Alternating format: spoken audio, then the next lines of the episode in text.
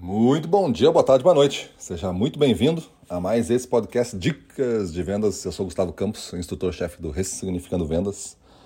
E o nosso tema de hoje é relacionamentos baseados em resultados. Geralmente, o representante comercial, o vendedor da sua equipe aí, gestor que está me ouvindo, costuma dizer que um dos pontos fortes deles, se você estiver dentro da minha estatística, um dos pontos fortes vai ser o relacionamento que ele tem. Este relacionamento, muitas vezes, é compreendido como um relacionamento social. A pessoa é amiga, a pessoa é quase da família, muitas vezes participa de festas, participa de festas de Natal, Ano Novo, sabe? Aquela coisa da vai para pescaria, é, joga futebol na quinta noite. Então, essa é a situação do relacionamento, é tido e entendido como eu me relaciono bem, eu sou amigo dele, eu tenho o telefone dele, eu ligo para ele e a gente fica conversando. Quando ele tem algum problema, ele me liga, a gente conversa, não só problemas da, profissionais, mas problemas pessoais também.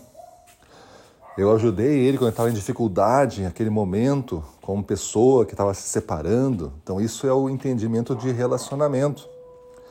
Você é bem aceito, você tem livre entrada, então isso é entendido como um relacionamento, como uma das principais forças. E é verdade, é uma força sim, mas o melhor é tu fazer dessa força e dar mais um passo, que é o relacionamento baseado em resultados.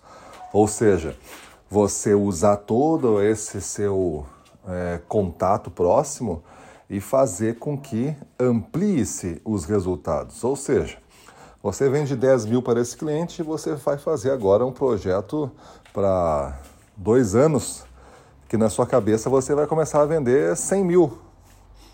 Porque não adianta ser o melhor amigo dele se você é a sexta marca da loja, por exemplo, na sua categoria. Não adianta ser o melhor amigo se qualquer problema que acontecer, antes de cair a primeira marca, que o cara é profissional, que o cara entrega resultado, faz o cara ganhar dinheiro, antes de cair a primeira marca, vai cair você, que é a sexta marca. Se ele tiver que reduzir a categoria para duas marcas, não vai ficar você. Vai ficar as duas que mais faturam na loja. Ou seja, relacionamento é importante. Relacionamento baseado em resultados é mais ainda. Faça com que a sua relação seja baseada em resultados. Lembre o cliente o quanto você está crescendo junto com ele Lembre o cliente quanto ele está crescendo, quanto ele está tendo de resultado, quanto é, te, teve de problemas no ano. Ó, oh, você lembra quantos problemas a gente teve esse ano de entrega? Nenhum problema. É, você tem que lembrar. Você tem que fazer marketing desse grupo de indicadores que é importante para o cliente. Ele não quer fornecimento em atraso, ele não quer encalhe de mercadoria, ele quer giro ele quer vendas, então você tem e não quer problemas, devoluções, problemas de qualidade. Então você tem que lembrar ele com esses indicadores que lhe favorecem. Beleza? Isso é um relacionamento baseado em resultados.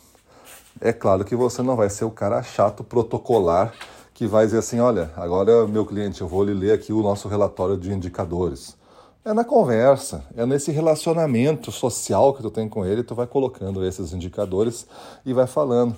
Tá? Vai tá falando da pescaria, tá falando disso, e fala assim, bah, ô Manuel, tu, tu lembra aí é, quantas vezes deu problema no ano passado de qualidade nos nossos, nossos produtos? E ele, bah, eu não lembro, nem me lembro disso, acho que não teve. Pois é, realmente, não teve nenhum problema. Eu conferi agora esses dias até, até achei um indicador bastante interessante. Vou começar a controlar para nunca ter mesmo problema. Então é isso que tu vai lembrando e vai plantando né, dia a dia que tu tiver contato com esse cliente, o, o grupo de resultados em cima do relacionamento. Isso vai lhe fixar muito mais e isso vai lhe favorecer o crescimento, porque quando o Manuel precisar crescer o negócio dele, ele vai ter que investir mais. E para investir mais, ele vai pensar: invisto em quem? Em quem me dá mais resultado. Ele já tem um primeiro. O primeiro colocado no ranking é, é, um, é um, uma tendência a investir mais mais, porque é natural que esse cara já está me dando mais resultados. Mas depois, como é que eu diluo a coisa nos demais? Vou pela ordem? Às vezes não. Às vezes este o terceiro, este quarto, esta quinta marca me dá mais margem, me dá mais giro, é, me dá mais lucratividade, e aí eu invisto nela e não na, na segunda colocada, que pode ter maior faturamento, mas me dá menos margem, por exemplo. É bom que você vá lembrando o seu cliente dos indicadores que é importante para ele. E sempre, sempre peça o crescimento dos negócios com a sua marca. Maravilha? Então é isso aí, vamos para cima deles.